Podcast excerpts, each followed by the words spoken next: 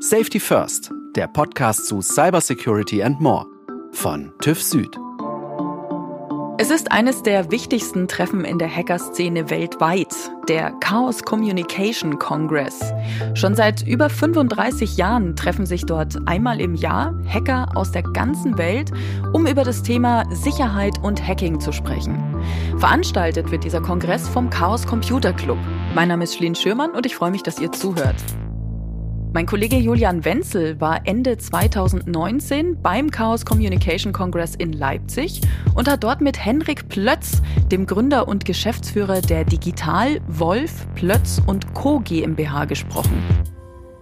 Was genau machen die denn? Die beraten Kunden zum Thema IT und Cybersicherheit. Okay. Erzähl uns doch vielleicht mal vorab ein bisschen, wie war denn die Stimmung auf diesem CCC, wie er sich ja kurz nennt? Ja. Was waren denn so dieses Mal die wichtigsten Themen? Also die Stimmung da ist immer außergewöhnlich. Man muss sich das vorstellen, das ist das große Familientreffen Ende des Jahres für die ganze Hackerszene. Die sind zum einen da, aber auch ganz viele kreative Querdenker, Datenschützer, Netzaktivistinnen. Es geht da sehr bunt zu und dementsprechend ist die Atmosphäre sehr inspirierend und auch angenehm, wenn man selbst dort ist, weil sich alle darum sorgen, dass wirklich jeder eine gute Zeit hat und man auch von den Tagen dort was mitnehmen kann. Also Sie haben ein gemeinsames Ziel, aber gehen aus verschiedenen Richtungen dran sozusagen. Genau, genau. Und eben dieses Jahr das große Ziel oder das große Motto war Resource Exhaustion, also die Erschöpfung unserer Ressourcen. Mhm. Sozusagen die Fridays for Future Proteste kamen auch dort an mhm. auf dem Kongress. Und Nachhaltigkeit war einfach ein großes Thema. Man hat sich zum Beispiel Gedanken dazu gemacht, wie kann Software nachhaltiger werden. Bei Servern oder technischen Bauteilen denkt man vielleicht schon dran, dass die ein bisschen weniger Strom verbrauchen. Aber das, was überhaupt dafür sorgt, dass sie so viel Strom verbrauchen, also die Software. Darüber wurde sich dort zum ersten Mal Gedanken gemacht. Äh, gerade interessant auch für große Unternehmen, wenn man sich überlegt, dass auf 1000 Rechnern vielleicht ein nicht energieeffizientes Programm läuft. Du hast ja mit Henrik Plötz auch über den neuen Bezahlstandard PSD2 gesprochen. Das Interview hören wir gleich noch, aber erklär uns doch vielleicht erstmal ganz kurz, was ist denn dieses PSD2 genau? Also diese Abkürzung regelt, wie wir innerhalb der EU Geld hin und her schicken. Vor allem was das Thema Online-Banking betrifft. Also kurz gesagt, die PSD2 ist eine Zahlungsrichtlinie der Europäischen Union und die gibt's schon recht lange. 2016 wurde die beschlossen.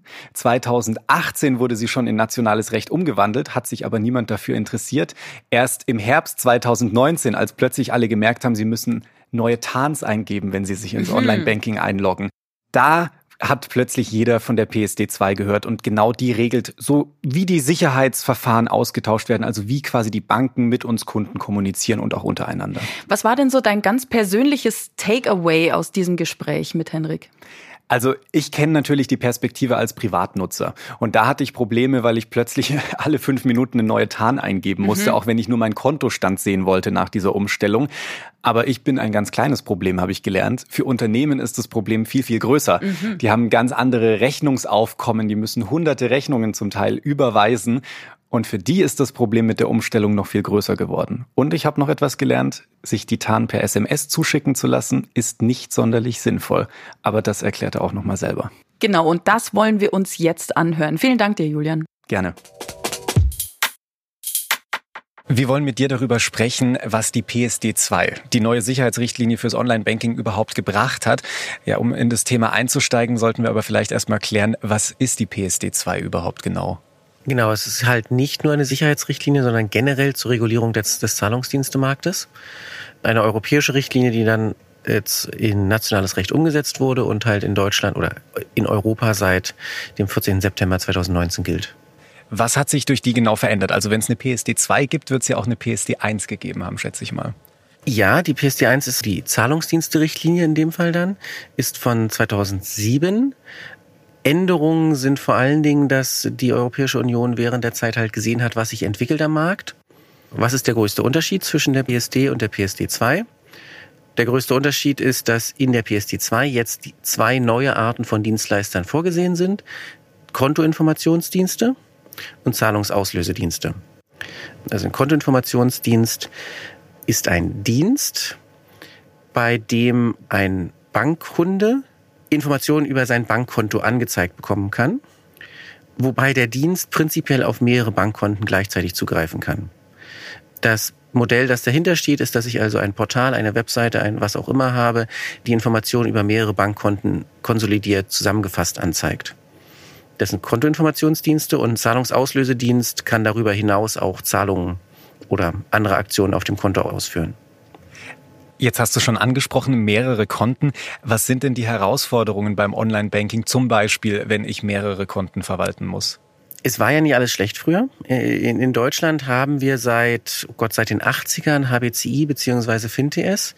Die deutschen Bankkunden sind da eigentlich sehr verwöhnt, weil ich schon früher einfach eine Anwendung auf meinem eigenen Rechner, auf meinem Telefon laufen lassen konnte, wobei ich dann dem Programm äh, die Zugangsdaten zu meinem Online-Banking gebe und das Programm einfach Kontoinformationen, Kontoumsätze, Transaktionen, ähm, Kontoauszüge abrufen kann und zwar egal von welchen Banken.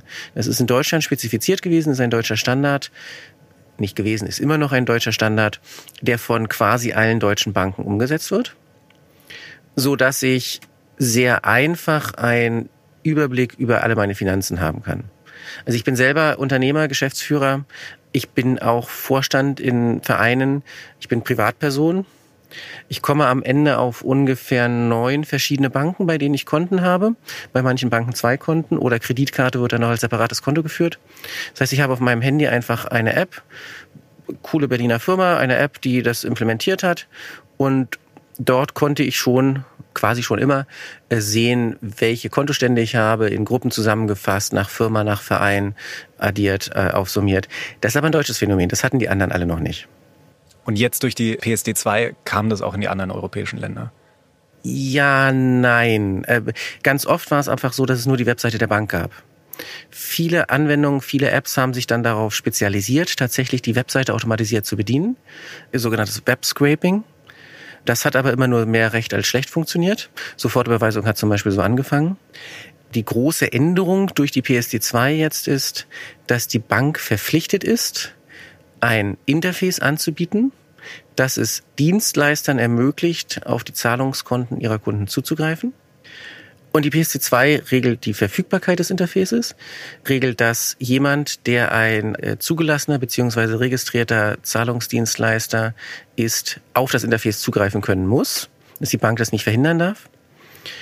Und dass über dieses Interface alles möglich sein muss, was der Kunde auch sonst tun kann. Sie regelt explizit nicht, wie das Interface aussieht. Die genaue Ausgestaltung ist der Bank überlassen. Prinzipiell könnte jede Bank losgehen und ihr eigenes bauen was mich als potenziell interessierte Partei, die darauf zugreifen möchte, vor das Problem stellt. Also wenn ich bin auch Softwareentwickler. Im Prinzip müsste ich für jede Bank losgehen, herausfinden, was für eine API die verwenden, das programmiertechnisch implementieren, was tendenziell bedeutet, dass für jede Bank etwas anderes gebaut werden muss. De facto haben die Banken auch keine Lust drauf, das selber zu machen, sondern kaufen das ein. Man kommt also am Ende auf fünf oder sechs verschiedene, sind aber immer noch ganz schön viele. Plus, um die Frage jetzt abschließend zu beantworten, nein, mit der PSD2 ist es nicht mehr vorgesehen, dass ich eine Anwendung auf meinem Telefon ausführe, die auf meine Bankkonten zugreift. Denn es geht tatsächlich bei allem da drin nur um Dienstleister. Hintenrum muss sich der Dienst der Bank gegenüber mit einem qualifizierten Zertifikat ausweisen. Das erhalte ich nur, wenn ich ein gegebenenfalls registrierter Dienstleister bin. Da sind dann Meldepflichten dran, da hängen regulatorische Anforderungen dran. Wenn ich einen Zahlungsauslösedienst betreiben möchte, wie gesagt, wenn ich einen Dienst betreiben möchte, muss ich ein bestimmtes Eigenkapital vorweisen, muss mir ein qualifiziertes Zertifikat besorgen für ein paar tausend Euro pro Jahr. Das geht nicht einfach ich als Privatperson oder ich als kleine Firma auf meinem eigenen Rechner, sondern das Konzept, ich lasse, ich lasse auf meinem Rechner meine Software laufen, die auf mein Konto zugreift, ist einfach nicht mehr vorgesehen.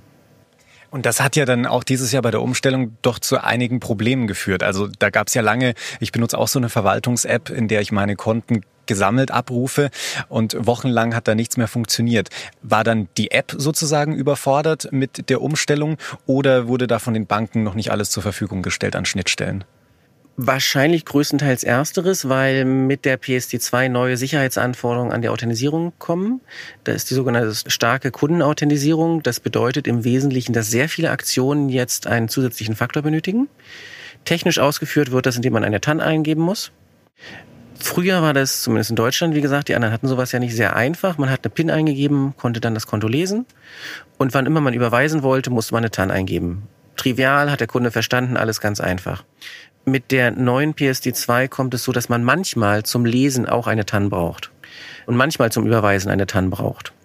Ich nenne das dann äh, Surprise SCA. Also man weiß im Vorhinein, der Kunde weiß im Vorhinein nicht, ob der folgende Vorgang jetzt eine TAN brauchen wird oder nicht. Das ist auch in Apps sehr schwierig und anstrengend umzusetzen, weil es das User Interface wesentlich komplizierter macht. Es ist nicht mehr vorherzusehen, was passiert, wenn ich eine bestimmte Aktion durchführe. Muss man also beim Programmieren machen. Zum anderen hatten noch nicht alle Kunden für alle Konten einen TAN-Generator oder eine TAN-App oder sonst was. Das hat die Banken stark belastet. Also Gerade im Hinblick auf den 14. September waren die Hotlines in der Regel dauerüberlastet. Viele Banken haben versucht, ihre Kunden automatisch umzustellen, gerade bei Geschäftskonten. Gerade bei Geschäfts- und Gemeinschaftskonten war es häufig so, dass das explizit ausgenutzt wurde. Also ich kenne halt Vereine, die haben die PIN zum Online-Banking einfach jedem Vorstandsmitglied gegeben.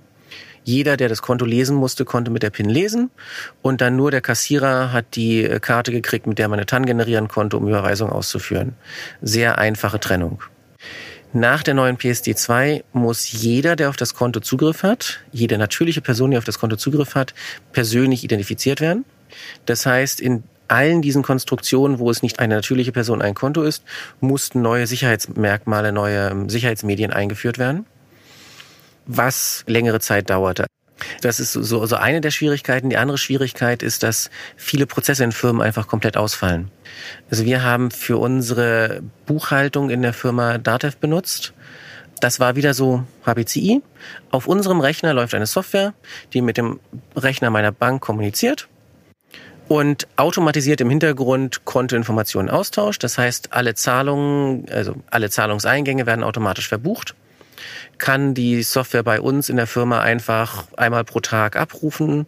Braucht ja nur die PIN. Die PIN kann man ja speichern, ist ja alles nicht so schlimm. Das geht halt jetzt nicht mehr, weil halt manchmal eine TAN gebraucht wird und man nicht vorhersehen kann. Dataf hat sich dann entschieden, den Kram nicht selber zu machen, sondern einen Dienstleister zu beauftragen, so dass wir im neuen Verfahren dann plötzlich vier Parteien in der, in der Gleichung haben. Also ich, meine Bank, dann muss man einmal durchs DATEV Rechenzentrum gehen und dann durch den Dienstleister, die FinAPI GmbH, eine Tochter der Schufa. Und dann haben wir uns gedacht, na gut, vielleicht wollen wir das jetzt nicht über so viele Ecken und durch die Schufa leiten. Das Schöne für Geschäftskunden der PSD2 ist, dass sie explizit Ausnahmen macht, dass die PSD2, die Richtlinie dafür, nicht für Geschäftskunden gelten.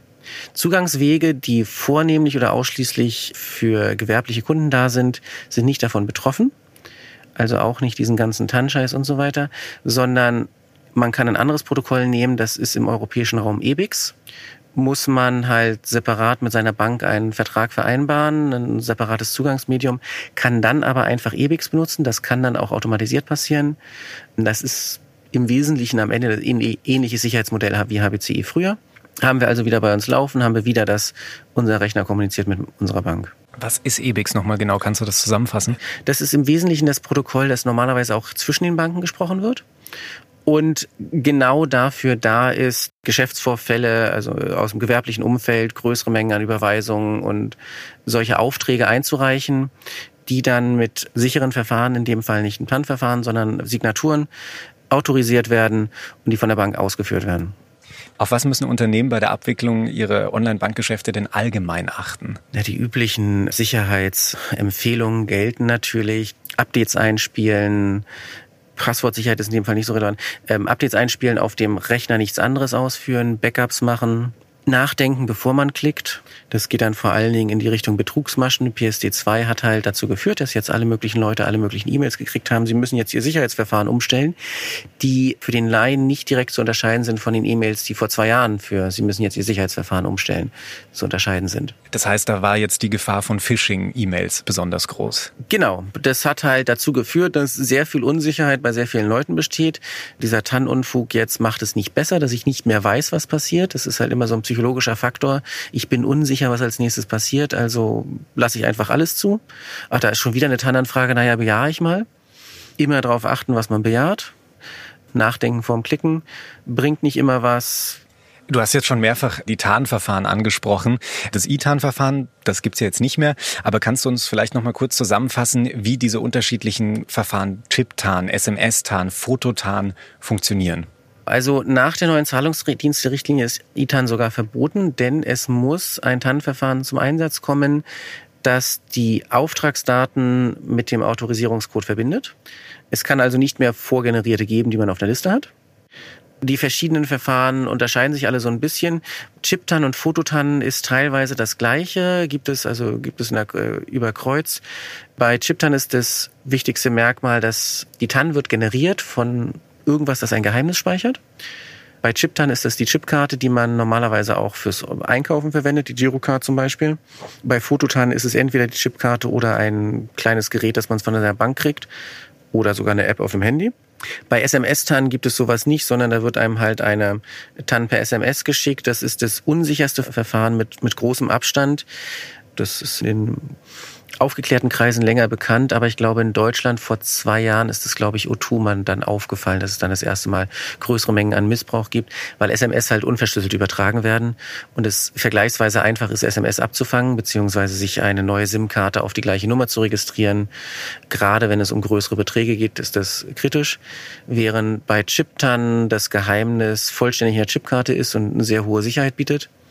Und bei Fototan kommt es da ein bisschen drauf an, wenn man das halt auf das gleiche Telefon tut, mit dem man andere Dinge tut, dann ist es wahrscheinlich nicht so gut. Ansonsten kann es okay sein.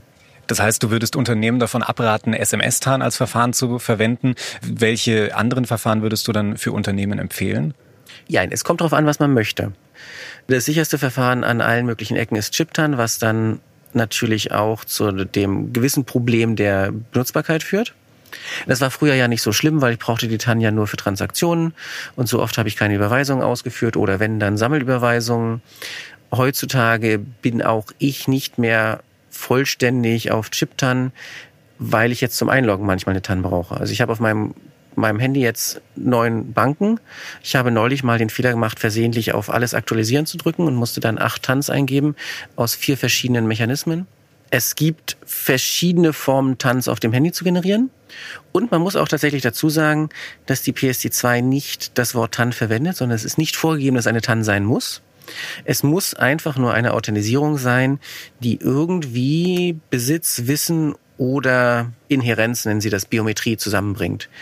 Bei einigen Banken kann man eine App auf sein Telefon laden. Bei Apple-Telefonen zum Beispiel gibt es ja dieses Face ID. Bei Android-Telefonen gibt es Fingerabdruck. Kann man eine App auf sein Telefon laden, die das automatisch im Hintergrund macht, wo man sich dann nur noch mit seinem Gesicht oder Fingerabdruck der App gegenüber authentisiert und die App authentisiert sich der Bank gegenüber, ohne dass man mitkriegt, dass irgendein TAN-Verfahren zum Einsatz kommt. Das bringt einem jetzt natürlich im Firmenkontext nicht so viel. Für automatisierte Verarbeitung muss man mittlerweile einfach EBIX benutzen. Wie sieht das denn jetzt aus Unternehmensperspektive aus? Muss ich meine Workflows, die ich entwickelt habe im Umgang mit Online-Banking in meinem Unternehmen noch weiterhin anpassen? Welche Verfahren sind da zukunftsfähig? Also sollte ich da vielleicht auch jetzt schon was umstellen, was in ein, zwei Jahren noch abgeschafft werden könnte? Ja, da haben wir halt dieses Problem, wie gesagt, dass HBCI bzw. FinTS so eine deutsche Lösung war. Die Banken gesagt haben, dass, naja, das ist zwar jetzt äh, für PSD2, ähm, man muss da jetzt manchmal eine TAN eingeben, aber wir haben nicht so richtig Lust, das unendlich lange zu supporten. Einige Banken haben angekündigt, das abzuschalten, dann gab es sehr viel, äh, sehr viel Proteste, deswegen haben sie es dann wieder zurückgezogen. Aber es ist nicht davon auszugehen, dass FinTS beliebig lange überlebt. Als Unternehmen sollte man mit seiner Bank reden. Das ist einfach das Wichtigste. Seine Bank reden, was seine Bank fragen, was die empfehlen für genau diesen Fall. Ich vermute, es wird darauf hinauslaufen, dass man EBIX benutzt, was einfach der professionelle Standard dafür ist, wo auch nicht abzusehen ist, dass es demnächst weggeht. Das ist, wie gesagt, auch was die Banken intern benutzen und was für den Fall da ist. Wagen wir uns einfach schon mal an eine Resümee zur PSD2. Was würdest du sagen? Hat sich die Umstellung auf die neue Richtlinie gelohnt? Also waren es die ganzen Probleme wert oder ist der Sicherheitszugewinn am Ende zu gering gewesen? Also aus meiner Perspektive gibt es keinen Sicherheitszugewinn. Immer wenn das User Interface so viel komplizierter wird, hat man am Ende einen Nettoverlust. Was tatsächlich gut ist, was positiv ist, sind neue Berichtspflichten und Transparenzpflichten. Äh, wir hatten mal Gespräche mit der Bundesbank, die freuen sich total darüber, was sie jetzt an Daten von den Banken bekommen. Die müssen nämlich Betrugsversuche und äh, Betrugsfälle melden. Das wirkt sich letztendlich positiv auf die Finanzstabilität aus. Das hätte man aber auch haben können, ohne den Endverbrauchern ihr Online-Banking kaputt zu machen. daher, also der Sicherheitszugewinn ist am Ende sehr gering, weil es ja nur um Lesezugriff ging. Man hätte das auch technisch gesehen anders machen können, so dass trotzdem der Verbraucher den Überblick darüber behält, welche, äh, welche Dienste auf sein Konto zugreifen. Darum ging es ja, anstatt jedes Mal eine TAN anzufordern. Also das zu beobachten, statt es unmöglich zu machen. Von daher ist nicht direkt von dem Sicherheitszugewinn zu reden. Und der quasi Verlust des Marktes ist ganz, ganz massiv. Also als Open Source Entwickler kann ich nicht mehr direkt Software schreiben, die mit der Bank interagiert, weil jeglicher Betrieb dieser Software in der Größenordnung von mehreren 10.000 Euro kostet. Siehst du darin eine Gefahr, dass sich dann der Unternehmenskreis, der solche Anwendungen entwickeln kann, beschränkt? Naja, als Einzelperson kann ich es halt nicht mehr machen. Es ist im heutigen Klima natürlich fast trivial, einfach Venture-Kapital einzusammeln und irgendein Fintech, wir machen jetzt irgendwas mit Blockchain und Finanzen zu machen. Aber ja, es ist natürlich stark eingeschränkt und es führt nicht zu mehr Innovation, möchte ich behaupten. Henrik Plötz, Gründer und Geschäftsführer der Digital Wolf Plötz und Co. GmbH, im Gespräch mit meinem Kollegen Julian Wenzel auf dem Chaos Communication Congress 2019 in Leipzig. Und damit sind wir auch schon am Ende dieser Folge von Safety First. Falls ihr euch einen Überblick über unsere Themen verschaffen möchtet, besucht uns gerne auf unserer Webseite. Oder schreibt uns einfach eine E-Mail an podcast.tüv-süd.de, auch wenn ihr Fragen habt, Anregungen oder Themenvorschläge. Podcast at tüv-süd.de. TÜV und Süd natürlich mit UE. Und wenn ihr in Zukunft keine Folge verpassen möchtet von Safety First, dann abonniert uns gerne. Bei Apple Podcasts, Google Podcasts, Spotify, Deezer oder eben überall da, wo ihr Podcasts hört. Wenn euch Safety First gut gefällt, dann freuen wir uns natürlich auch über eine gute Bewertung. Vielen herzlichen Dank fürs Zuhören und bis zum nächsten Mal. Safety First ist eine Produktion von TÜV Süd. Moderation Schlien Schürmann. Redaktionelle Umsetzung und Produktion Ikone Media. Alle Informationen und Materialien zu unseren Themen findet ihr auf www.tufsud.com slash de-podcast tuvsud.com slash de-podcast.